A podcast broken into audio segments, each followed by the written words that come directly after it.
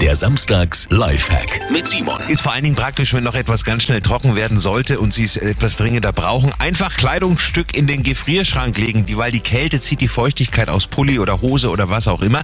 Und das funktioniert natürlich jetzt bei den kalten Temperaturen draußen auch sehr gut. Also Wäsche lieber draußen aufhängen im Winter. Es trocknet schneller. Simon Samstag Lifehack.